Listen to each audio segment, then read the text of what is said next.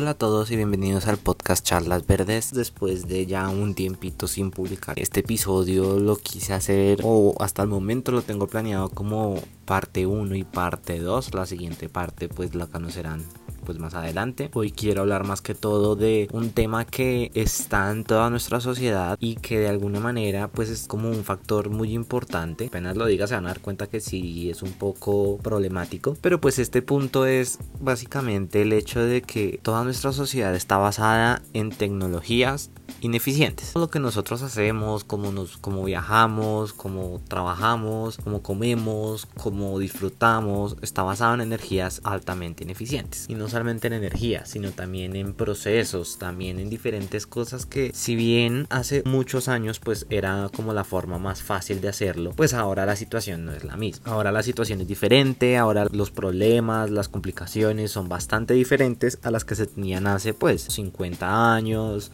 porque muchos de estos problemas se han venido ya desde más o menos los 80, los 90 y así han venido llevándose con nosotros y así han, han habido esos problemas y pues básicamente se han generado esas ineficiencias en toda nuestra vida cotidiana que al final lo único que termina afectando es primero la calidad de vida de nosotros básicamente. Nosotros al trabajar con cosas muy viejas o con hacer diferentes procesos que son muy ineficientes pues estamos perdiendo tiempo estamos perdiendo posiblemente felicidad tiempo de calidad con nuestras familias, pero más que todo tiempo. Y pues también digamos que por el otro lado se pueden generar contaminaciones, se pueden generar impactos importantes hacia el medio ambiente, que pues si bien al principio no los vemos, más adelante se empiezan a ver cada vez peor y más complicados y más pesados. Y eso es lo que se está viviendo justo ahorita. También hay problemas que por diversas razones se han solucionado como muy rápido, como que no se pensó en qué podría pasar a futuro y ha generado estos problemas también. Y en otros casos es simplemente que es muy costosa la tecnología para poder avanzar y para poder ser más eficientes. Pero aquí pues ya entran otros puntos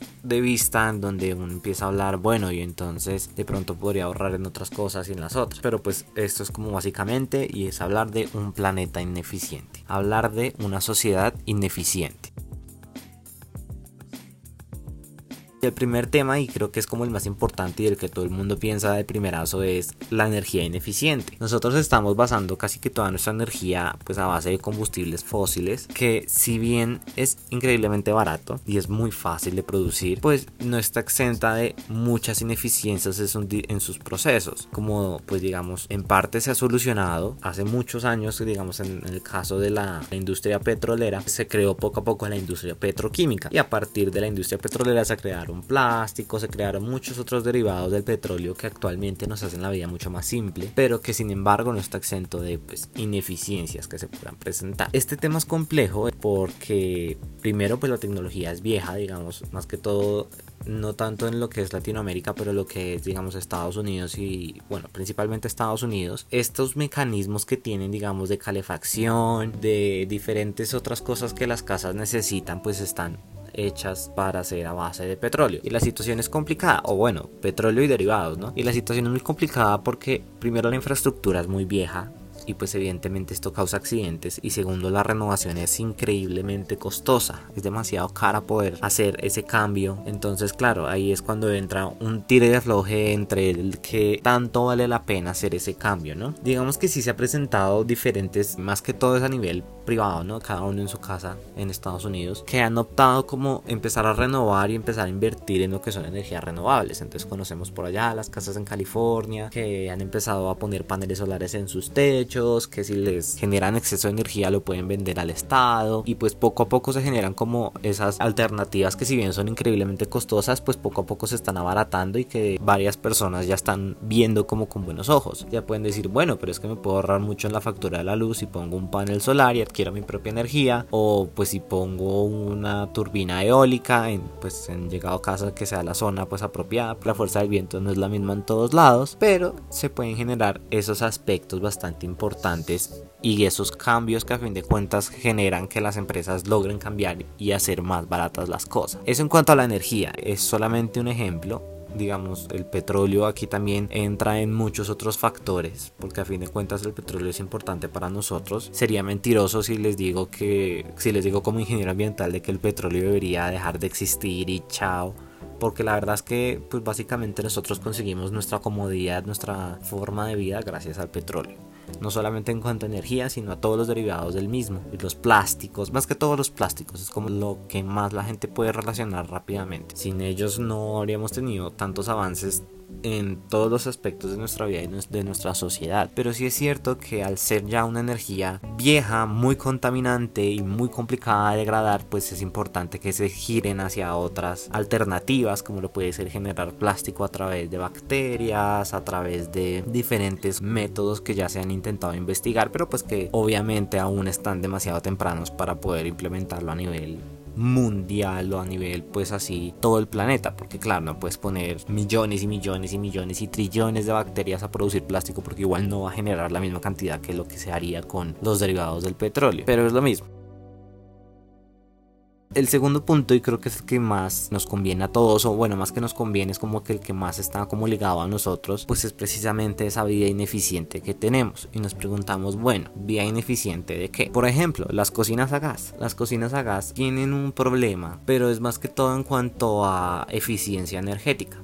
La eficiencia energética es, digamos, qué tanta energía le estoy poniendo, qué tanto estoy calentando la olla con agua, por ejemplo, o pues la comida que esté preparando. En el caso de ese ejemplo, las cocinas a gas, pues tienen una eficiencia muy baja, porque a fin de cuentas es una llama y está emitiendo calor para todo lado, no solamente para la olla. Es un ejemplo, obviamente esto no es como tan literal de que apunte para todo lado, pero sí es evidente que cuando nos acercamos a la estufa, pues se siente caliente. Eso pasa también con las cocinas más actuales, que son las de inducción pero la eficiencia energética es mucho más alta. Digamos, con una estufa gas puede ser una eficiencia del 40 más o menos. Pueden investigar más o menos cuánto es el promedio, pero más o menos está como por ese lado. Tal vez un poquito más, no, no estoy muy seguro. Pero en el caso de las cocinas de inducción, la eficiencia es muchísimo más alta, es del 80, del 90. Entonces, claro, todo ese calor que estás generando en la estufa se va directamente a la olla y pues de la olla sale al alimento. Entonces, claro, es un intercambio de calor que hay de una cosa a la otra y de la otra a la otra, ¿no? O sea, sería cocina, olla, olla, comida. Entonces, eso es. Y claro, al darnos cuenta de que las cocinas de inducción en realidad son mucho más eficientes, mucho más hasta elegantes de ver, porque una cosa es ver un, o sea, el mesón plano así derechito y otra es ver como las basecitas para cada fogón en una cocina gas. Pues sí es cierto que también es una tecnología costosa. Sin embargo, si hay mucha gente que está empezando a cambiarse a ese método. Como lo puede ser, digamos, en Europa. En Europa es bastante, bastante familiar ese tipo de, cocina de inducción. Pero pues en el caso de Estados Unidos y Latinoamérica, pues la situación no es tan así. Porque claro, es bastante más costosa. Y a fin de cuentas, todavía es un poquito más barato pagar gas que pagar luz. Entonces ahí se ve esa pequeña diferencia. Un cambio que ahorita se ha visto bastante, digamos, en Latinoamérica no mucho. Porque igual no nos gusta cambiar así tanto como de electrodoméstico se podría decir. O pues ya otras razones económicas, sociales, etcétera, etcétera, pueden ser precisamente las lavadoras. Tienen cierta ventaja, o bueno, se ha visto más bien como un cambio bastante grande respecto a las modernas o a las más actuales, o pues digamos la de aquí a, a unos años que se han empezado a vender. Y es que claro, ya el propósito de una lavadora no es llenar el tanque hasta el borde para poder lavar ropa, sino que se convierte en algo más de, según el peso que se tenga, pues se podrá aplicar el agua necesaria pues para poder lavar el agua sin generar tanto gasto del recurso. E igual entra con el tema de las secadoras. Antes las secadoras eran increíblemente ineficientes, ahora han mejorado bastante. Pero el caso más evidente es con la lavadora. A pesar de que en Latinoamérica se presente, pues aquí en Bogotá más que todo, Colombia se podría decir, se presente como esa reticencia a cambiar de lavadora, pues porque sí es cierto que la vida útil de una lavadora de hace 50 años es increíblemente larga, todavía siguen sirviendo. Pues es cierto que son demasiado ineficientes. Mientras que las de ahora, si bien son muy ineficientes, pues digamos que la vida útil tiende a reducirse porque tiene ya componentes, unos chips que son necesarios, que se mantengan, que se generen un mantenimiento más constante, pues que tienen probabilidad de dañarse más rápido, mientras que las otras son, ahí sí como dicen, lavadoras guerreras. Pero yo creo que en este punto sí es importante que aquellas personas que todavía tienen lavadoras antiguas hagan dos cosas. Si no la, bueno, primero, si no la quieren cambiar, pues básicamente que busquen una forma para poder ahorrar esa agua que se está botando y que muchas veces sirve para una segunda lavada, que eso ya es evidente que se puede hacer. O la segunda pues es comprarse una lavadora más moderna, no tiene que ser la lavadora modelo 2021 que recién salió, las lavadoras de años pasados, digamos desde el 2000, no sé, 15 tal vez, tal vez incluso más atrás, son ya increíblemente eficientes en cuanto a uso del agua, pues es una alternativa bastante buena y pues es importante saber de que a fin de cuentas nosotros tenemos que empezar a cuidar todos estos recursos, que el agua, que el aire, que no tirar papeles, digamos así como muy de propaganda para que todo el mundo sepa que las pequeñas acciones se pueden hacer y pueden cambiar. Y pues básicamente es eso. Entonces ahí está como con nuestra vida ineficiente. Obviamente hay muchas otras cosas, digamos aquí en cuanto al reciclaje que se presenta, más que todo en Bogotá, en algunas ciudades sí se ha logrado implementar bastante bien, pero pues en Bogotá es terrible, hay una ineficiencia en cuanto a métodos de transporte, de, pues, de las diferentes rutas selectivas. En cuanto a rutas selectivas me refiero a que el camión que está andando por esta calle solamente recoja cosas reciclables. Entonces solamente recoge que cartón, que papel, que no sé qué. entonces se tienen que tener unas canecas específicas. Pero el problema está en que mucha gente pues prefiere simplemente coger todo en una bolsa y meterlo al, primer cajón que encuentren y ya. Entonces, claro, ahí se genera ya una ineficiencia que es propia de nosotros y pues de mucha falta de cultura de parte de las personas para poder entender que es necesario separar desde el principio que si usé la bolsa de leche, pues yo lavo la bolsa de leche, espero que se seque y luego si la meto a la bolsa de reciclable o de no reciclable según corresponde. Entonces, claro, lo mismo pasa con los orgánicos, lo mismo pasa con todos los residuos, pues para poder generar esas eficiencias y poder generar una verdadera economía circular en la ciudad y en el país, ¿no? Pero bueno, entonces en cuanto a las ciudades ineficientes, a las necesidades actuales, que ya es como hablando de nuestra ciudad, es bastante evidente. El ejemplo perfecto es Bogotá. Bogotá ha tenido un crecimiento demasiado descontrolado. Ustedes pueden ver un mapa de Bogotá y eso son calles por allá, calles por allá, en diagonal, subiendo, bajando, que hacen ahí un zigzag todo raro. Y pues se ve básicamente eso, de que la ciudad no creció hecha y construida por ingenieros, arquitectos que puedan organizar de manera efectiva pues la cantidad de población que iba a haber, ¿no? Entonces, claro, ahorita lo que vemos es una ineficiencia terrible entre las avenidas, que creemos que la mejor solución es simplemente poner otro carril y eso ya se va a vaciar y pues la verdad es que se termina generando es más trancón. Ya se han demostrado en varios videos, varias teorías de que aumentar carriles de una calle no es la solución para quitar el tráfico o bueno, no lo es siempre porque pues también depende, ¿no? Pero en esencia es eso. Y eso básicamente pues genera unas ineficiencias deficiencias terribles en cuanto a la población, a los trayectos, en cuanto a planeación. Ahorita mismo ustedes están viendo todos esos problemas que se están generando, que porque se necesita espacio para el metro, que porque se necesita espacio para la expansión del Transmilenio, el transporte público de Bogotá, y pues se terminan generando muchos problemas que son muy costosos de arreglar y que hasta ahorita estamos viendo esos problemas porque a fin de cuentas antes pues el crecimiento no era tan grande, antes el crecimiento era bastante pequeño, entonces no se veía o no era importante o no era relevante respecto a otros temas. Y que ahora que estamos como ya generando una planificación un poco más concreta sobre la ciudad, pues nos damos cuenta de que los costos de hacer eso o de haber permitido ese crecimiento tan descontrolado, entonces eso también, obviamente Bogotá no es la única ciudad, hay muchas ciudades en el mundo que han salido descontroladas por todo lado o que han sido muy mal planificadas y que no están o que no fueron planificadas directamente para el futuro, por decirlo así, para una gran cantidad de gente que ahora están colapsadas, como lo puede ser uno mira, uno busca en internet top de las tales ciudades más trancadas del mundo y aparece ah, Bogotá, aparece ahí, aparece Moscú, aparece Los Ángeles. Entonces, claro, ahí se ve que hubo una ineficiencia no solamente en cuanto a Bogotá o Colombia, sino en todo el planeta a poder calcular la cantidad de gente que iba a haber en ese momento y la cantidad de autos y la cantidad de trayectos que iban a haber al mismo tiempo. Y las soluciones que se dan a veces ni siquiera son las que son. Entonces, a veces simplemente uno termina empeorando la situación. Entonces, claro. Y eso también va ligado al sistema de transporte. Bogotá tiene un sistema de transporte bastante, bastante, bastante, bastante, pero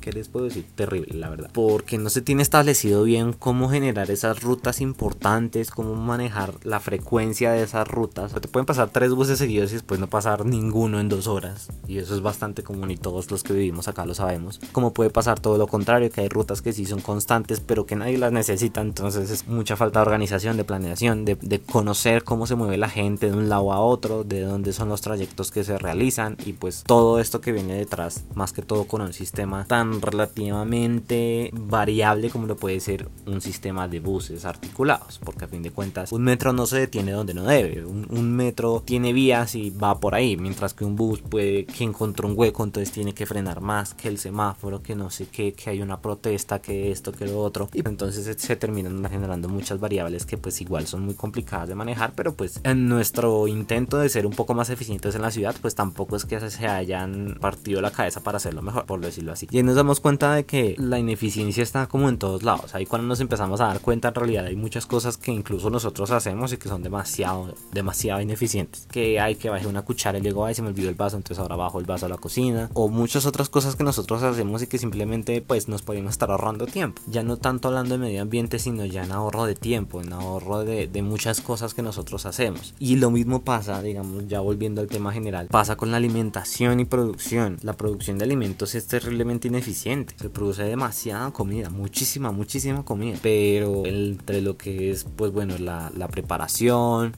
no preparación de cocinar, sino la preparación para su transporte, el transporte y la llegada a las diferentes tiendas se pierde demasiada comida. Y ni que hablar de cuando se meten ya los estándares de calidad. Han habido estudios que comprueban de que en efecto de toda la cantidad de comida que se produce en las granjas del mundo, por decirlo así, se está perdiendo entre el 40 y el 50% de lo que hacemos. O sea, se está botando a la basura o se está botando a los diferentes lugares o al mar o a donde se les ocurra el 50% de la comida. Y eso solamente en cuanto a la distribución. Después los desperdicios que se generan por diferentes otras razones como que hay la comida, la manzana que había dejado en la nevera se dañó y ni me di cuenta, entonces eso es otro desperdicio. Es increíblemente ineficiente nosotros cómo manejamos la comida y los alimentos. Es demasiado ineficiente. Y se ha hablado del problema, se ha comunicado, la FAO lo ha dicho, que es la Organización de las Naciones Unidas pues, para la Alimentación y el Desarrollo. No son las siglas exactas, pero pues ellos se encargan de eso. Y a pesar de eso no hay buenas estrategias para poder arreglarlo. No las hay, no las hay. Hay muchos problemas. La gente como que no sé, las empresas no son conscientes de esos problemas que se están generando y que